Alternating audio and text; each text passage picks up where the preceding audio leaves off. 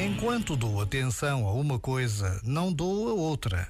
É uma verdade de Lapalice e, no entanto, é tão importante.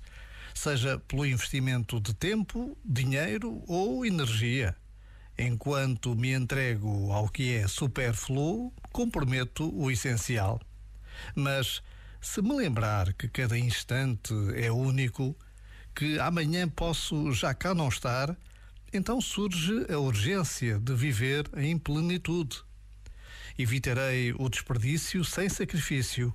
A cada segundo posso escolher empatar a vida com distrações, ou então viver de corpo inteiro.